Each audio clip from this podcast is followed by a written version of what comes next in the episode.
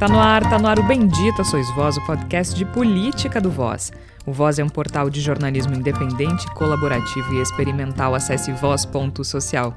Voz com S. No Twitter e Instagram é voz underline social. Já que você está nos ouvindo, apoie o jornalismo independente. A gente precisa do teu apoio para produzir o Bendita Sois Voz e outras cocitas mais também. A gente precisa do teu apoio para produzir o Bendita Sois Voz e outras coisas. Aliás, a gente precisa do teu apoio também para espalhar essa palavra. Manda o link do Bendita para aquele amigo que está um pouquinho resistente, manda para aquela amiga que concorda contigo, manda para o parceiro que discorda de ti. Espalha a palavra do Bendita. E também tenta convencer uma galera aí a apoiar a gente junto, vai. E para apoiar o Voz é muito fácil, é só entrar no catarse.me barra voz underline social ou ainda no nosso site. Tem planos a partir de R$ reais. O nosso conteúdo continua livre, mas a gente está planejando algumas coisas especiais para os nossos assinantes. Nesta semana, a gente passa pela graça de quem quer pular da barca lavajatista, mas também fala de algo que não tem graça nenhuma: o racismo contra Vinícius Júnior. O jogador do Real Madrid vem sendo vítima de ataques racistas há algum tempo. Foram pelo menos 10 ataques desde 2021, isso dos grandes. Constantemente, violentamente. E o problema escalou de tal forma que tornou a desumanidade dos atos explícita, obscena. No último domingo, durante um jogo contra o Real Madrid, o Real Madrid de Vinícius Júnior, torcedores do Valência não economizaram nas ofensas racistas. O jogador reagiu e foi expulso. No mesmo dia, Vinícius Júnior reagiu também nas redes sociais, dizendo que não foi a primeira vez, nem a segunda e nem a terceira. Segundo ele escreve no texto, o racismo é normal na La Liga. A competição acha normal, a federação também e os adversários incentivam. Lamento muito. O campeonato, que já foi de Ronaldinho, Ronaldo, Cristiano e Messi, hoje é dos racistas. Uma nação linda que me acolheu, que amo, mas que aceitou exportar a imagem para o mundo de um país racista. Lamento pelos espanhóis que não concordam, mas hoje, no Brasil, a Espanha é conhecida como um país racista. E é interessante que o Vini fale do Brasil porque o Brasil reagiu. De torcedores ao presidente da República, passando inclusive por uma homenagem no Cristo Redentor. Será que nós estamos mesmo à frente no combate ao racismo? Afinal, no mesmo final de semana, o goleiro do Ipiranga de Erechim, Kaique, também sofreu um ataque racista aqui no nosso país. Então, será que a gente está à frente mesmo? Pois a gente perguntou isso para Marcelo Carvalho, que é coordenador do Observatório da Discriminação Racial no Futebol, que também falou sobre outras coisas como a luta antirracista no futebol e a representatividade que o caso Vini Júnior traz para essa discussão. Enquanto isso, na política brasileira, novidades no fronte lavajatista. O juiz da Lava Jato, Eduardo Apio, foi afastado cautelarmente depois que uma investigação indicou que ele teria acessado um processo com o contato do filho de Marcelo Malucelli, desembargador afastado da operação, e ainda feito uma ligação ao filho desse desembargador. Essa investigação começa justamente com o pedido do Malucelli, que se declarou suspeito ao analisar o processo da Lava Jato pela relação próxima do filho João com Sérgio Moro. O João é sócio do senador e da esposa dele em um escritório. É confuso mesmo. O afastamento do Apio foi celebrado pela bolha lavajatista que estava prestes a implodir depois da cassação de Deltan Dallagnol a juíza Gabriela Hart retorna ao posto. Eu não vou falar sobre a juíza, mas Sérgio Moro disse que a magistrada é uma corajosa juíza. Talvez isso fale mais do que qualquer coisa que eu possa falar sobre a juíza. Ou seja, Moro é fã da juíza Gabriela Hart, que agora substitui Apio nesse quebra-cabeças confuso da Lava Jato.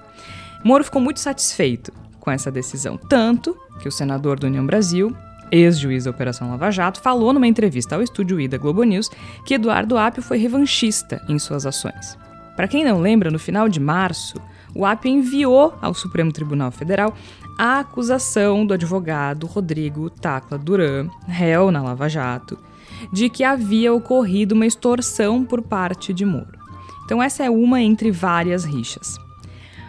Aquela era uma entrevista para lavar a alma. Mas essa entrevista, que poderia ser a redenção lavajatista da semana, rendeu mais memes do que frutos. Eu não me coloco na turma lavajatismo. Mas a Vaza Jato isso... é uma contestação, então há sim um problema na Lava O que existe da Gabriela em relação na, na Vaza Jato? Tem nada. Não, do senhor e da, do Deltan, quis dizer. Não existe nada, a gente vai voltar nessa história quantas vezes for, podem revisar tudo que existe lá, todo mundo que foi preso na Lava Jato, ou pagou o suborno, ou recebeu o suborno. Não tem prova fraudada, não tem nenhuma combinação nesse sentido, não tem nenhuma conversa nesse sentido.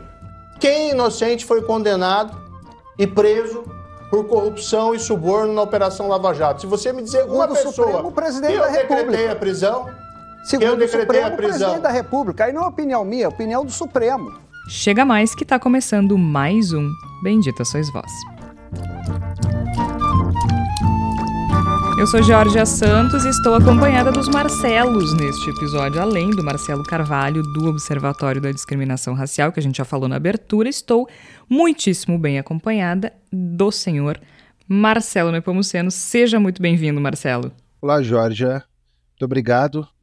Pronto para o programa. Bom, e além da Flávia Cunha, claro que traz a palavra da salvação. Nessa semana, a gente tem alguns assuntos bem complexos, como eu disse na abertura. A gente vai dar graça do Moro tentando pular fora aí da turma lavajatista, me engana que eu gosto, mas também a gente tem um assunto que não tem graça nenhuma e que tem, felizmente, mobilizado o país nos últimos dias. Mesmo que diante de uma circunstância horrorosa, é interessante ver como o Brasil tem se comportado diante do caso Vinícius Júnior. Porque é um caso que em última análise, né, Marcelo, antes de a gente chamar o nosso convidado, a situação toda pela qual o Vini vem passando, eu vi em uma reportagem que são pelo menos 10 casos explícitos desde 2021, mas aí a gente está falando de casos eh, grotescos mesmo, como o que aconteceu no último domingo contra o Vini Júnior. Ou seja, o que ele tem passado é constante, né? É uma violência constante, é uma violência que não dá trégua. E ele tem reagido a isso. E isso incomoda, né? Isso incomoda, claro. Não é o perfil do, do jogador negro subserviente. É, é, é uma violência tão grande, tão obscena, que provocou inclusive uma reação aqui no Brasil agora. Né? Porque são assim, a gente está falando de anos do Vinícius sofrendo ataques racistas na Espanha Será que domingo foi a gota d'água? Será que a gente pode dizer que foi a gota d'água para esse caso, para que se resolva? Começando pela tua provocação final, eu não sei se é o último, se, é, se foi a gota d'água, né? Mas, digamos, tem indicativos de que essa reação uh, dura do Vini, consistente reação dura do Vini aos, aos também consistentes ataques, ela parece que ela tá tem um suporte maior diferentes setores no Brasil, no estrangeiro, na sua própria categoria profissional dos jogadores, uh, diferente dos demais. Eu acho que a gente tem que acompanhar os desdobramentos, as uh, reais consequências uh, que serão dadas ao caso, a reação do governo brasileiro. Por isso que é importante ter um governo uh, montado ba em bases democráticas, né? ou seja, que permite com que vozes uh, também transcendam daqui da nossa bolha brasileira para uma repercussão mundial. Né? Uh, por outro lado, tem uma preocupação, acho que a gente vai explorar mais, a gente vai ouvir o Marcelo também falar sobre isso. O Marcelo, que é realmente uma autoridade no tema, uh, tem uma grande preocupação com, com, com o Vinícius Júnior e com o destino de jogadores negros uh, que se dedicam a, a, bater de frente com o racismo. Né? Ou seja, vou, vou levantar uns outros casos aqui uh, recentes, no Brasil e fora, de que a, quem acaba pagando a conta mesmo, ao fim e ao cabo, é a vítima. É, é muito frequente, assim, que se espere é, dos jogadores negros uma reação, né? Vamos pegar o exemplo do Pelé, né? O exemplo do Pelé ele é ele é bastante simbólico quando a gente pensa no combate ao racismo a partir de jogadores negros dentro do futebol. Uh, muita gente disse ao longo da vida do Pelé Ah, o Pelé podia ter usado a notoriedade dele. Desculpa. Podia ter usado a notoriedade dele para combater o racismo de forma mais contundente e tudo mais. Agora que o Pelé faleceu, a gente viu que houve momentos em que ele foi muito firme e muito duro com relação a isso, né?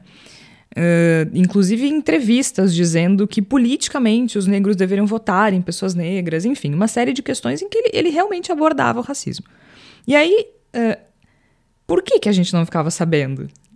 Né? Por, por que, que, que, que as manifestações antirracistas do Pelé, do rei do futebol, não, não, não eram discutidas e faladas. Isso não é por acaso.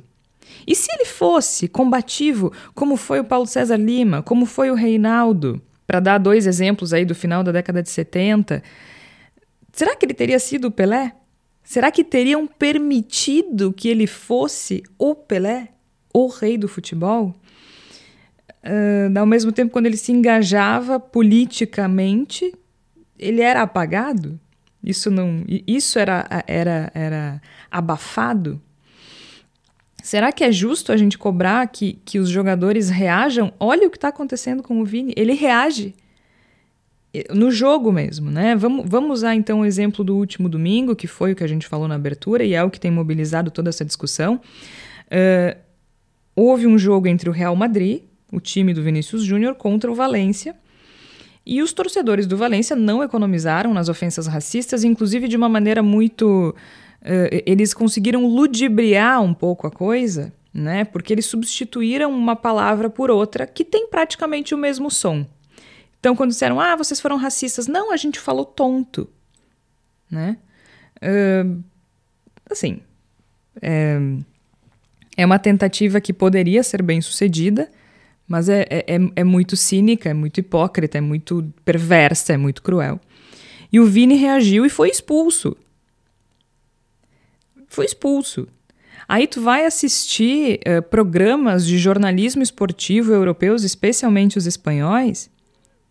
É, tem que se condenar o racismo, mas veja bem, ele provoca. Né? Por que, que ele reage assim? Por que, que ele provoca? É, mesmo sofrendo as coisas mais atrozes, porque houve inclusive um boneco enforcado com o nome dele. As pessoas foram presas ontem, na última terça-feira, dia 23. É, mesmo com essas violências atrozes, ele não, ele não pode reagir. Porque senão ele é o culpado, ele provocou, ele, ele é, ele é corresponsável. Então, às vezes, eu me pergunto muito é, que se cobra certas atitudes, né, de determinados jogadores, mas o preço é muito alto. O preço de ser anti, de ser um jogador negro e ser antirracista e ser uh, vocal é muito alto.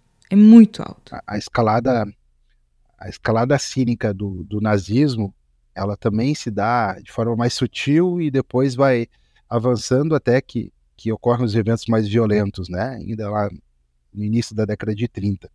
A escalada do fascismo lá também uh, guarda semelhança com, com, com episódios onde a, começa com a sutileza até a violência deliberada.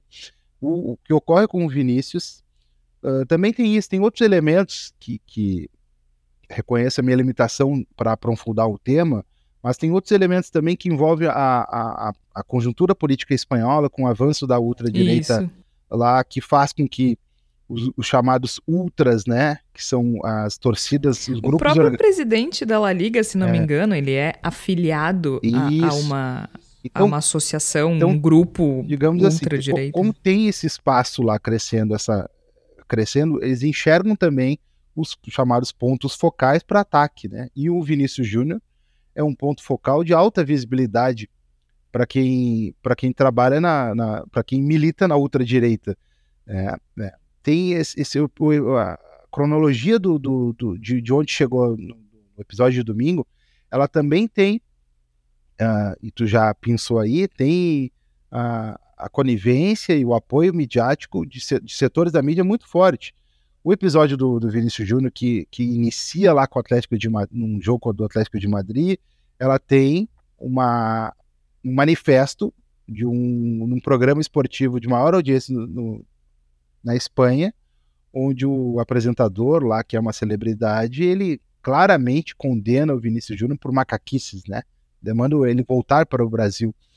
Que é uma mistura também entre com, com o espanhol confunde. Que foi na época do Baila Vini, né? Baila Vini, isso. Então tem, tem uma série de coisas, uma, nessa escalada do Vinícius contra o Vinícius Júnior, para mim ela tem, outro, ela tem vários elementos uh, a serem considerados. E quanto, a, quanto ao dilema do atleta negro, ou o dilema do negro no esporte, uh, em se posicionar, uh, o histórico de apagamento do, da figura do negro, quando, quando milita, ela, é, é, ela tem, tem várias evidências. Assim.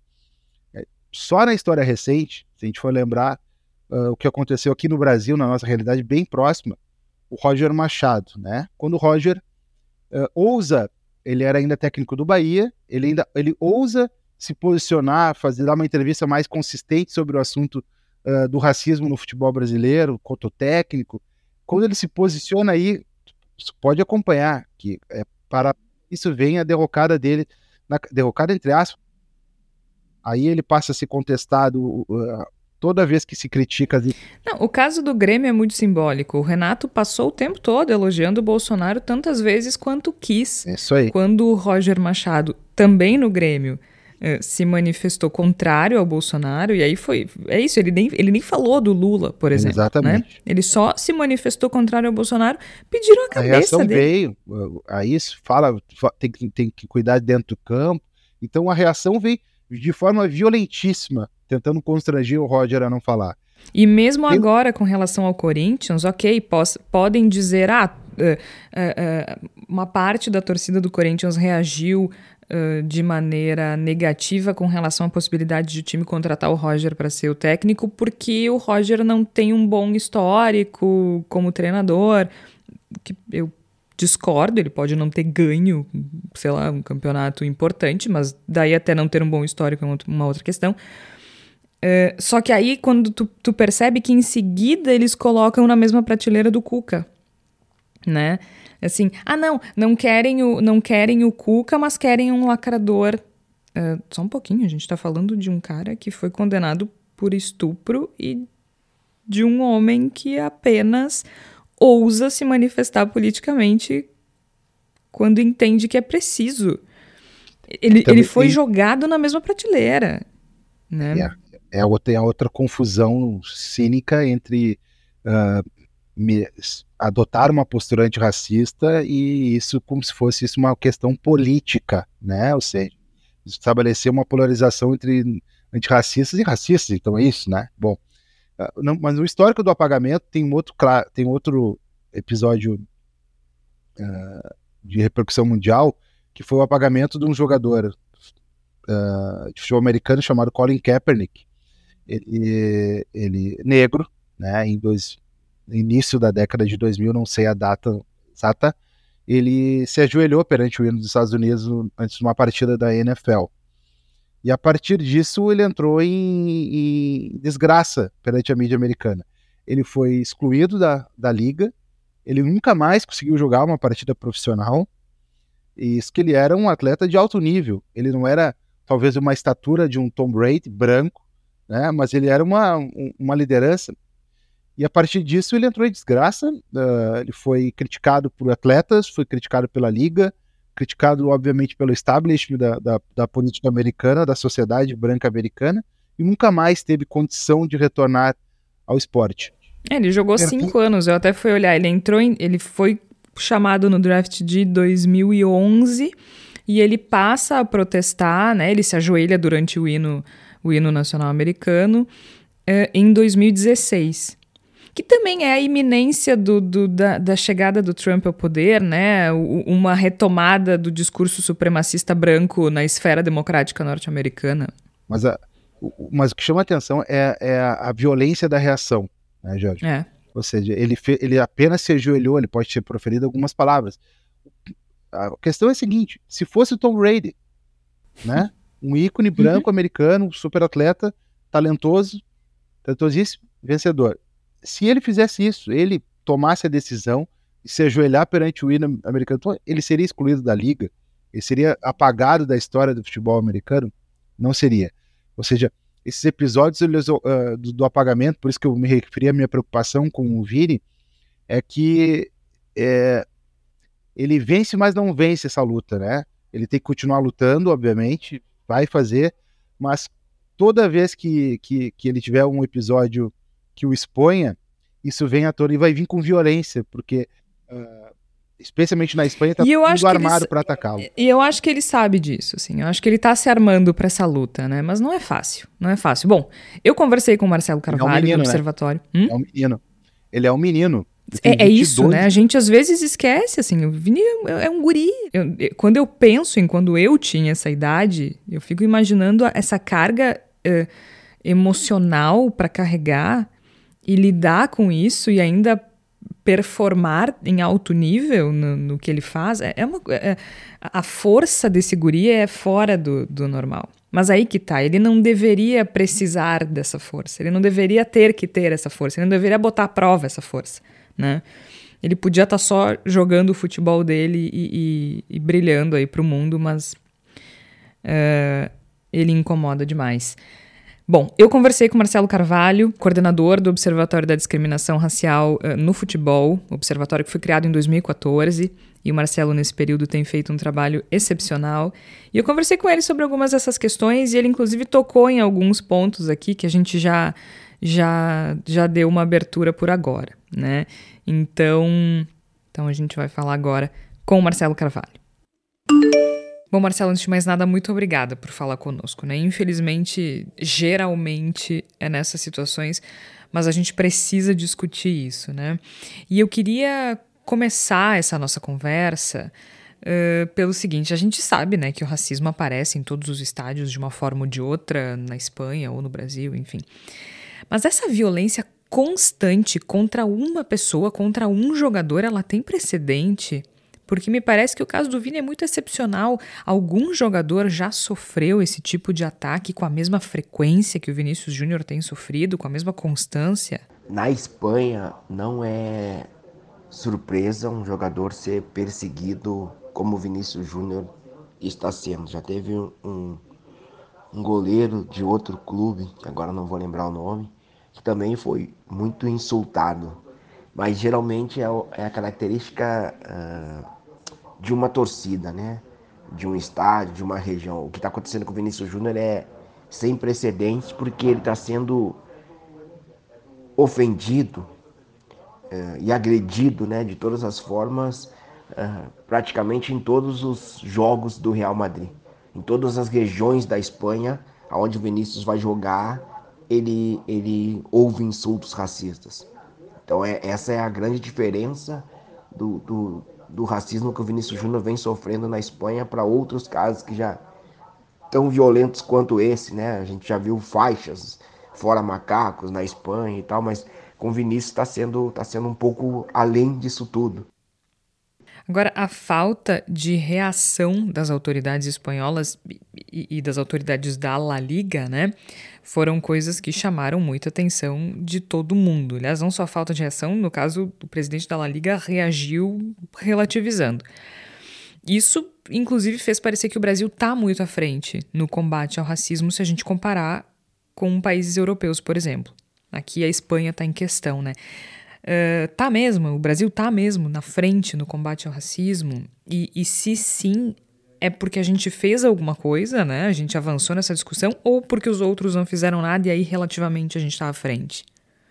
Essa é, um, essa é uma questão muito interessante, né? O, o, lá na Espanha o, o, racismo não é crime como é no Brasil, ele tá dentro de um outro, de uma, uma outra penalização que é que é crimes de ódio, de, direcionados à dignidade humana, mas não é que nem no Brasil a gente tem o racismo como crime, uh, na Argentina também não tem o racismo como crime, uh, e isso, isso faz uma reflexão importante, assim, porque a gente acha sempre que o Brasil não consegue resolver essa questão e não dá passos adiante e tal. E aí quando a gente olha o cenário lá fora, a gente percebe que aqui a gente está avançando. Principalmente porque no Brasil a gente já vem discutindo não só o ato racista do xingamento de macaco, o gesto. Não, a gente já vem discutindo vocabulário racista, a gente vem. Então, assim, é, não dá para dizer que o Brasil é um dos países mais avançados no combate ao racismo, mas a gente dá para pensar que nós estamos uh, com alguns trabalhos interessantes no Brasil, algumas, algumas iniciativas interessantes no Brasil de combate ao racismo e que países como, como a Espanha ainda não chegaram nesse, nesse, nesse estágio. E, e eu acho que na Espanha, principalmente pelo tamanho da xenofobia que se tem contra imigrantes, principalmente imigrantes africanos, né? Então, eu acho que por isso a, a, a Espanha não avançou pelo, por tantos anos do fascismo né, que esteve no poder e agora volta em força a, a, tentar chegar ao poder de novo. Então tem essas características na, na Espanha que a gente precisa sempre uh, pensar. Né? Agora, Marcelo, qual é a diferença, por exemplo, entre o caso desses 40 mil torcedores do Valência que juntos agridem o Vinícius e, e o caso do torcedor do Altos do Piauí que cometeu injúria racial uh, contra o Kaique, o goleiro do Ipiranga. Além do fato, claro, de ser uma torcida versus um torcedor, qual é a diferença de simbolismo, de, de, de, de operação nesse, nessa questão? Essa é uma diferença muito interessante que a gente precisa prestar atenção. Os casos de racismo no Brasil, 99% são casos onde um torcedor, no meio da multidão ali, é, é, imaginando que ele não vai ser pego, ele faz os insultos racistas.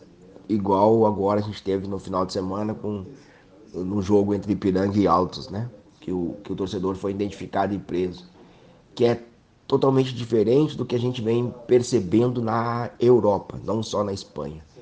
A gente vem percebendo na Europa é coletivos de torcedores, grupos neonazistas, grupos fascistas, que vão para o estádio identificados, vão para determinado setor do estádio e lá eles fazem cânticos e saudação nazistas, saudação, saudação fascista, fazem cânticos racistas. Então é essa grande diferença do que a gente enxerga vê na Europa do que a gente vê no Brasil. Uh, e trazendo para a lei desportiva no Brasil, o artigo 243G diz que, conforme o número de torcedores que, que realizarem um ato racista contra o jogador, a penalidade aumenta.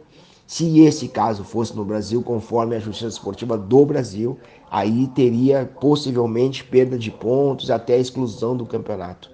É, é algo que a gente é, Está aqui na nossa lei, né? Então, por exemplo, por que, que a maioria dos casos de racismo no Brasil não são punidos?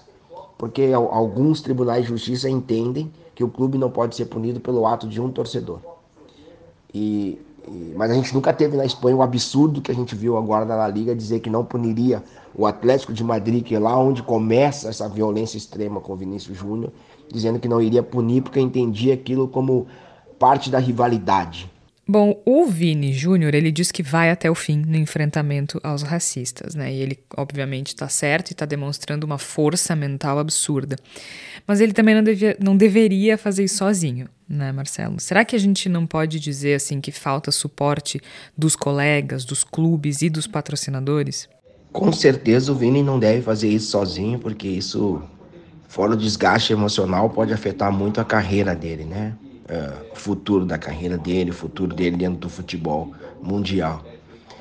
Mas uh, a maneira impositiva, firme, decisiva que o Vinícius Júnior vem se manifestando, ele acabou tendo o apoio de outros jogadores e de outras de outras instituições, né? Uh, não é à toa que o governo brasileiro se manifestou, a CBF mandou carta para a FIFA falando a respeito, cobrou a La Liga, cobrou a Federação Espanhola, um atleta do próprio Valência se manifestou, a gente teve o Mbappé, que é um, um jogador também de posicionamento firme e forte, então assim, o, o, que o Vinícius pode de repente estar, estar provocando nesse momento é uma mobilização que nunca houve antes no futebol uh, mundial.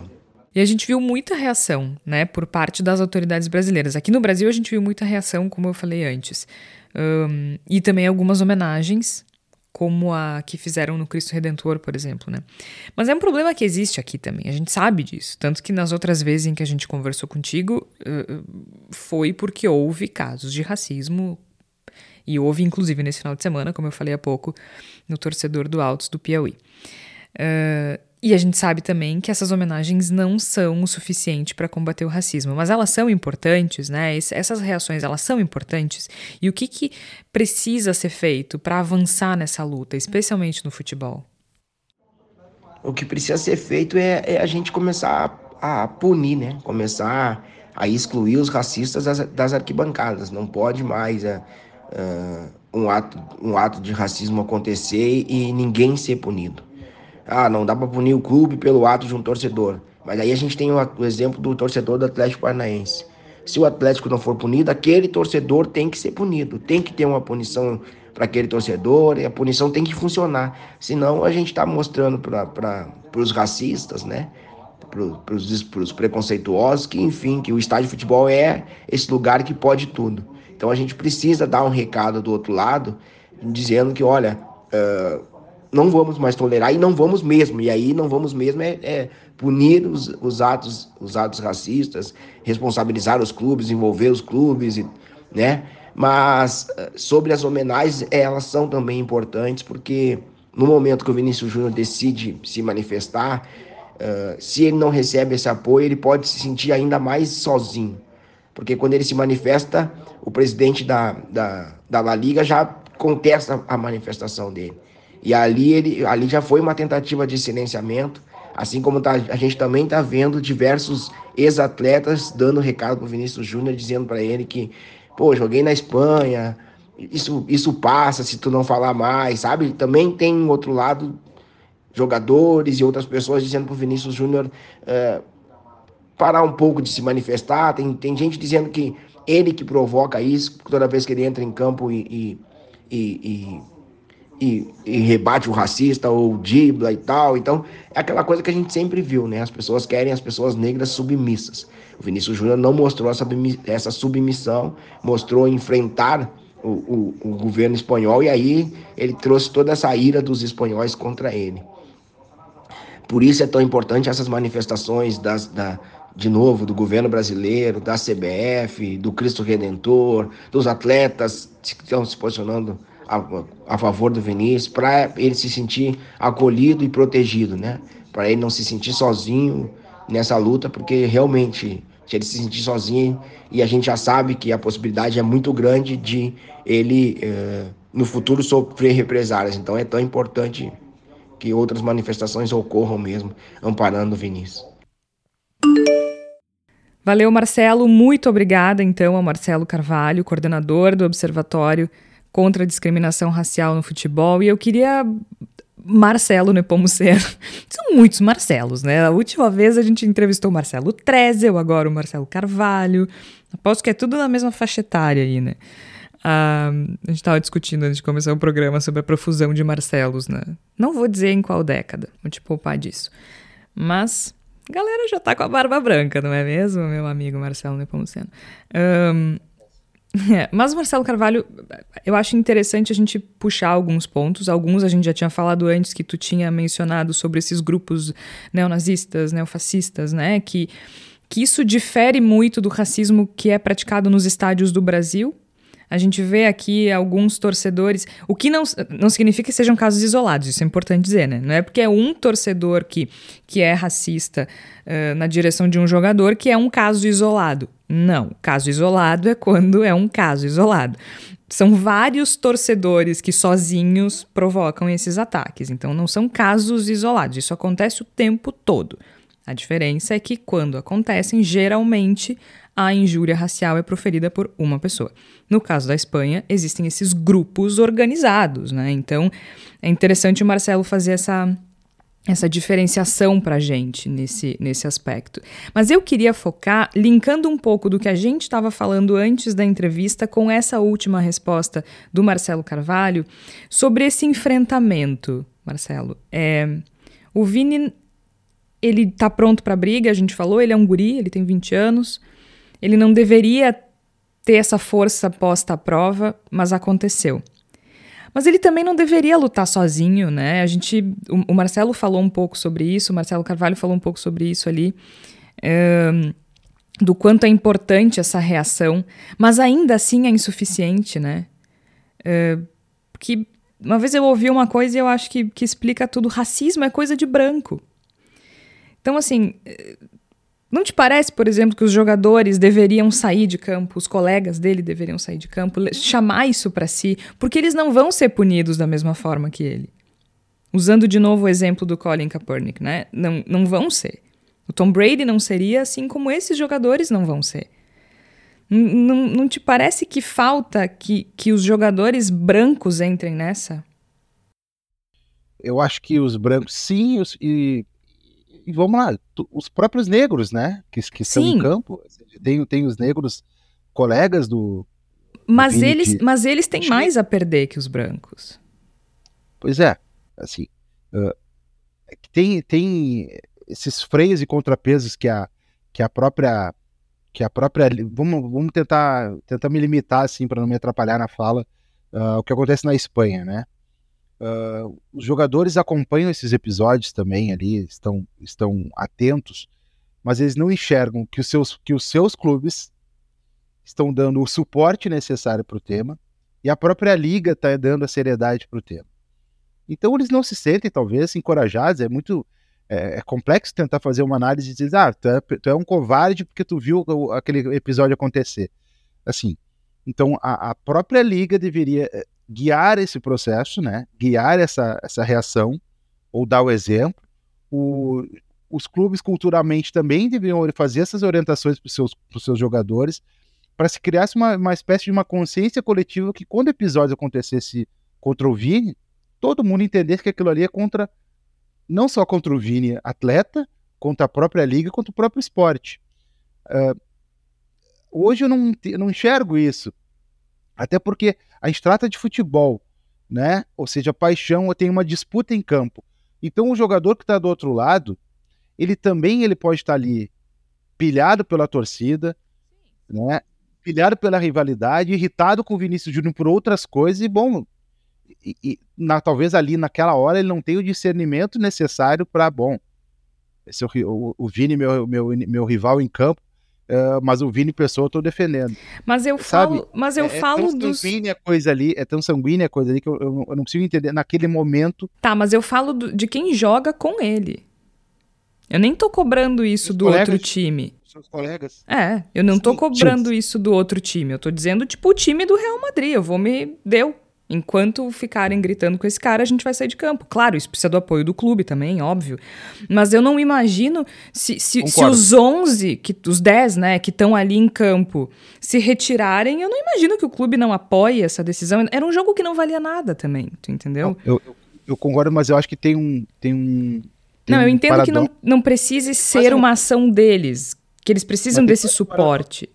Eu acho que o me parece que, como a gente já elencou aí, acho que o Marcelo elencou na entrevista, são mais de 10 episódios aí do, do Vinícius Júnior, quase que, entre aspas, normalizou que o Vini, cada vez que sai, que o, que o Real Madrid vai jogar numa, num, num campo uh, do outro time, isso vai ocorrer. Inclusive o Ancelotti, que agora deu uma entrevista que a gente achou bonita e foi muito importante mesmo, reativa. Mas ele também lá no início Te, contemporizava, teve um jogo, né? Teve um jogo, acho que três, quatro meses atrás, eu não, não, não consigo mais, infelizmente, não tenho mais tempo para acompanhar tanto futebol como eu gosto, mas foi e, contra o Mallorca, que foi duríssimo também. Todo a, o relato é de que o estádio todo cantava também contra o Vinícius Júnior. Mas, né, passou um pouquinho, né, meio que foi, foi indo, a gente aqui também não reagiu, lá em campo teve talvez a citação e aconteceu. Esse aí, acho que ele, ele pegou um pouquinho mais, não é só sobre a declaração do Vinícius, que o Vinícius já tinha também tweetado sobre o assunto. Pegou porque deu um combo de injustiça naquela cena, porque ele foi agredido, ele denunciou, o árbitro não fez nada, ele, ele tomou uma gravata e foi expulso, né? Ah, veio vários, vários várias eh, cenas dantescas ali, uma, uma sucessão de, de, de eventos absurdos que, que, que, que, trouxe esse assunto, tirou esse assunto do, do normal do racismo que, que faz com que as pessoas ficassem meio pasteurizadas ali uh, nessas situações. Sabe que eu, na abertura, né, eu li um trecho do posicionamento do primeiro post que o Vini fez, né? Uh, mas eu deixei de fora a última parte para a gente encerrar essa discussão agora ele se referia ao fato de a Espanha no Brasil ser vista como um país uh, racista. E eu achei interessante também o aspecto que o Marcelo traz de que a gente está sim muito avançado na discussão racial. É óbvio que o caminho é muito longo, né? Falta muita coisa aqui, mas a gente está sim avançado, especialmente com relação aos países europeus, que talvez só a Alemanha tenha, tenha legislação com relação a esse tipo de crime, mas mesmo assim a gente está avançado na discussão, né? Tem um ambiente de discussão, acho muito mais amadurecido é, hoje do. Isso foi, isso foi muito interessante. Agora, o Vini disse o seguinte: eu sou forte e vou até o fim contra os racistas, mesmo que longe daqui. É isso. Ele é forte, ele vai até o fim e a gente espera que ele não precise fazer isso sozinho, né? De nossa parte, a gente vai fazer o que o que couber a gente e o que a gente puder fazer na luta antirracista. A gente vai para o um intervalo e já volta. A pandemia acabou. O Natal passou, mas a fome segue. O rastro de destruição do governo Bolsonaro ainda faz vítimas e há muita gente que precisa do teu apoio. Nós, do Cuidado que Mancha Mais, atuamos em diversas frentes temos o programa Mãos de Mães, que auxilia na capacitação de mães desempregadas, e organizamos o Cuidado que Lancha, que serve refeições para a população que está na rua em Porto Alegre. Ainda temos o Brechó Solidário e recebemos roupas e cestas básicas para doação. A gente sabe que a grana está curta, mas se tu puder ajudar, muita gente agradece. Acesse as nossas redes sociais. É só procurar por Cuidado que Mancha e lá tem as informações completas sobre como doar. Bom, agora a gente vai para um tema levemente mais leve, com o perdão da, da, da, da redundância ou da cacofonia que seja. Vamos só falar um pouquinho, só uns cinco minutinhos, assim, só antes da palavra da salvação, a gente precisa falar sobre eh, essa turbulência na, na Lava Jato e na turma lavajatista, né? A turma lavajatista vinha muito é, balhada desde a cassação de Deltan Dallagnol, e agora teve uma reviravolta nessas questões todas da Lava Jato, porque o juiz da Lava Jato foi afastado, como eu falei na abertura, e isso foi muito positivo para o senador do União Brasil, Sérgio Moro, né? Foi muito positivo porque o juiz em questão, Eduardo Apio, foi quem uh, denunciou essa suposta tentativa de extorsão do Moro contra o Tacla Duran. Então, é uma rixa entre o ex-juiz da Lava Jato, Sérgio Moro, e o agora afastado juiz da Lava Jato, Eduardo Apio. Então, uma rixa constante. Só que agora, com esse afastamento, o Moro tinha uma possibilidade de redenção, né, Marcelo? Ele tinha essa possibilidade de dizer: olha, viu como eu fui perseguido? E aí ele vai para a Globo News e em vez de gerar bons frutos e talvez uma redenção, ele gera excelentes memes. Primeiro, ele fala que não é parte da turma lavajatista, tanto quanto eu não sou parte da turma do funil. Depois, ele diz: me diga uma pessoa. Eu não vou ficar aqui falando, vamos ouvir. Quem inocente foi condenado e preso por corrupção e suborno na Operação Lava Jato? Se você me dizer uma pessoa Supremo, presidente eu da decretei República. a prisão, Segundo o Supremo, prisão. presidente da República. Aí não é opinião minha, é opinião do Supremo. Tá aí, Marcelo. O que, que é que tu me diz dessa tentativa de redenção de Sérgio Moro? Funcionou? Ele tem o que comemorar? Funcionou, só que ao contrário. Funcionou, só que não, né? O, o, Só que não. o Moro, o, o Moro tem um. Ele é extremamente inábil do ponto de vista da comunicação dele. É absolutamente inábil. E, e é impressionante como ele. Essa história de ele, ele se distan tentar se descolar da turma lava, lava-jatista, isso é uma. É, uma, é de uma cretinice tamanha, tremenda, né? Ou seja, deu para ver nos últimos anos que, que se não fosse o suporte de toda a estrutura da Lava Jato, ele não estaria nem perto de onde está, né?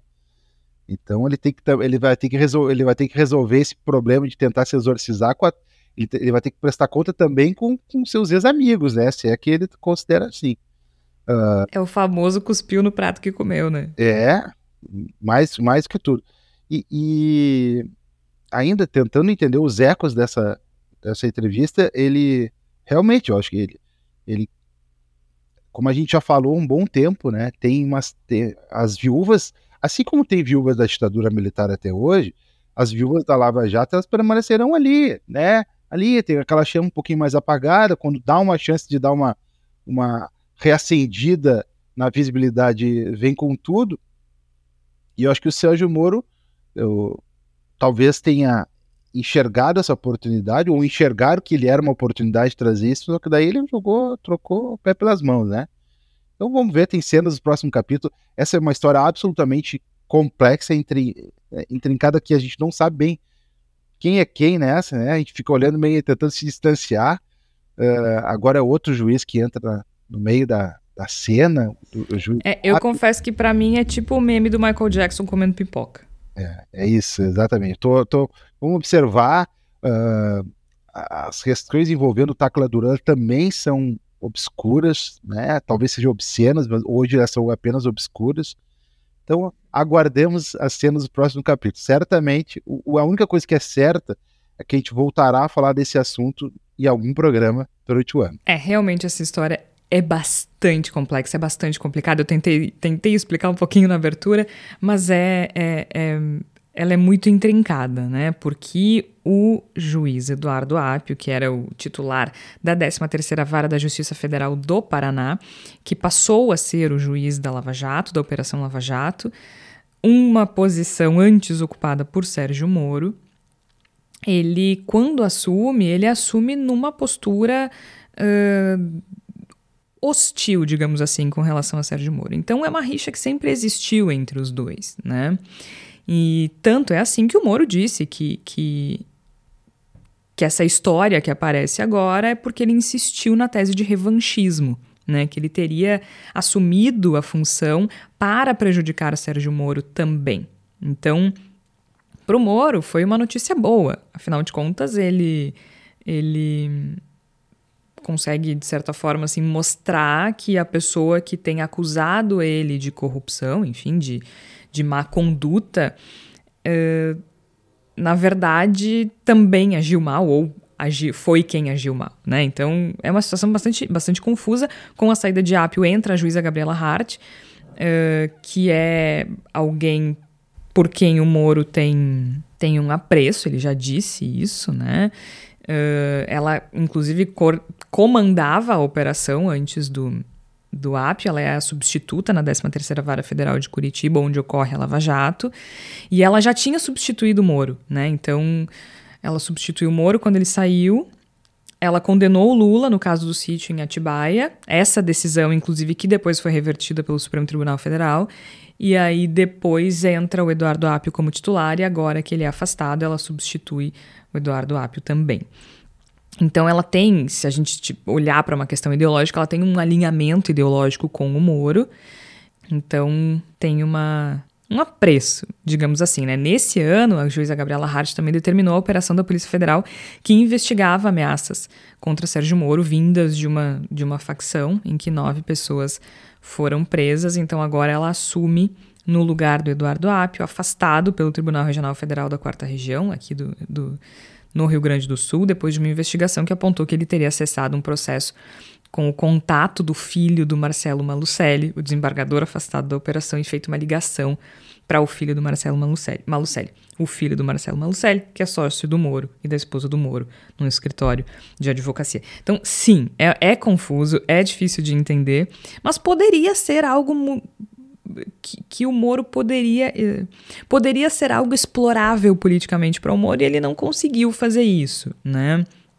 E, inclusive, enfim, virou uma fábrica de memes. Aí o vídeo dele com o Otávio Guedes está circulando aí pelo Twitter, em que ele né, diz, ah, nomeia uma pessoa que foi presa que era inocente. diz, bom, de acordo com o STF, o presidente da República. E além disso, então, ele também negou a Lava Jato, né? Parece Pedro negando Cristo, assim, né? Sérgio Moro diz que não se considera lavajatista e que a operação está no passado, tem que virar esta página. Ok, ok. Cuspiu no prato que comer. Mas eu, mas eu realmente acho que a gente vai, vai voltar a falar disso muito em breve, isso não vai acabar tão cedo vai dar pano pra manga, até porque Delta tá aí fazendo carreatas esvaziadas e, e, achando que tem chance de voltar. Mas vamos pra palavra da salvação. Flávia Cunha, o que é que tu tens pra gente essa semana?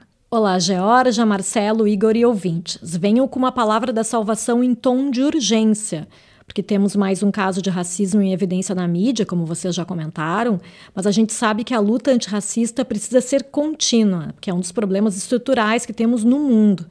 A reação de alguns espanhóis dizendo que a Espanha não é um país racista acaba sendo muito contraproducente porque realmente interessa, que é aderir à luta antirracista, que é necessária porque o racismo existe sim.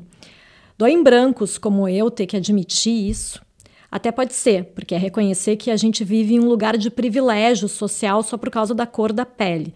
Mas começa por aí, para a gente admitir a existência do preconceito racial, que é inaceitável para qualquer pessoa que seja a favor dos direitos humanos. Então, eu vou citar um livro que a gente já comentou aqui no Bendita Sois Vós, mas sempre vale a pena recomendar de novo, que é o Pequeno Manual Antirracista, da filósofa Djamila Ribeiro, lançado em 2019 pela editora Companhia das Letras. É um livro didático e necessário. A gente pode dar de presente para aquele parente preconceituoso que insiste em falar de racismo reverso ou que os negros se vitimizam quando apontam racismo em determinadas situações, né? Afinal, também existe o chamado racismo recreativo, que são as falas preconceituosas no humor, que eu acho particularmente difícil de entender como é que alguém pode achar isso engraçado, né? Caso que recentemente movimentou as redes sociais envolveu um humorista que resolveu fazer piada com a escravidão no Brasil durante uma apresentação. E teve gente defendendo, dizendo que o humor não pode ter limites. Não pode mesmo, será? Pois é para pensar nessa questão a minha próxima dica de leitura, que é o Discurso de Ódio e os Limites à Liberdade de Expressão, de Alexandre Freitas Couto, da editora Lumen Juris. A obra de 2021 é um relatório transformado em livro, que contém expressões racistas, xenófobas, homofóbicas, misóginas e de outros tipos de preconceito, que têm esse objetivo de insultar, desqualificar, gerar violência ou humilhar. No prefácio do livro é apontado até onde esse discurso pode ser admitido por uma ordem constitucional empenhada em garantir a liberdade de expressão, a tolerância, o pluralismo Fica então aí o questionamento para os nossos ouvintes também. Não custa repetir a conhecida frase da filósofa e ativista Angela Davis: numa sociedade racista, não basta não ser racista, é necessário ser antirracista. Até a semana que vem, pessoal. Excelente, Flávia, muitíssimo obrigada. É isso, o Bendita Sois Vós vai ficando por aqui. Participaram, além de mim, Jorge Santos, a Flávia Cunha com a Palavra da Salvação e os Marcelos, o nosso colega Marcelo Nepomuceno e também o nosso convidado da semana, o Marcelo Carvalho. E também o nosso convidado da semana, o Marcelo Carvalho, coordenador do Observatório da Discriminação Racial no Futebol. Bendita Sois Vós volta sempre às quartas-feiras, às 5 horas da tarde. Não esquece do apoio ao Bendita. A gente precisa bastante para produzir esse podcast e também outras coisas no Voz. E dá aquela força. Manda o link do Bendita para aquele grupo cheio de amigos, cheio de gente que precisa se informar um pouquinho. E também o link do apoio. A gente conta contigo. Até mais.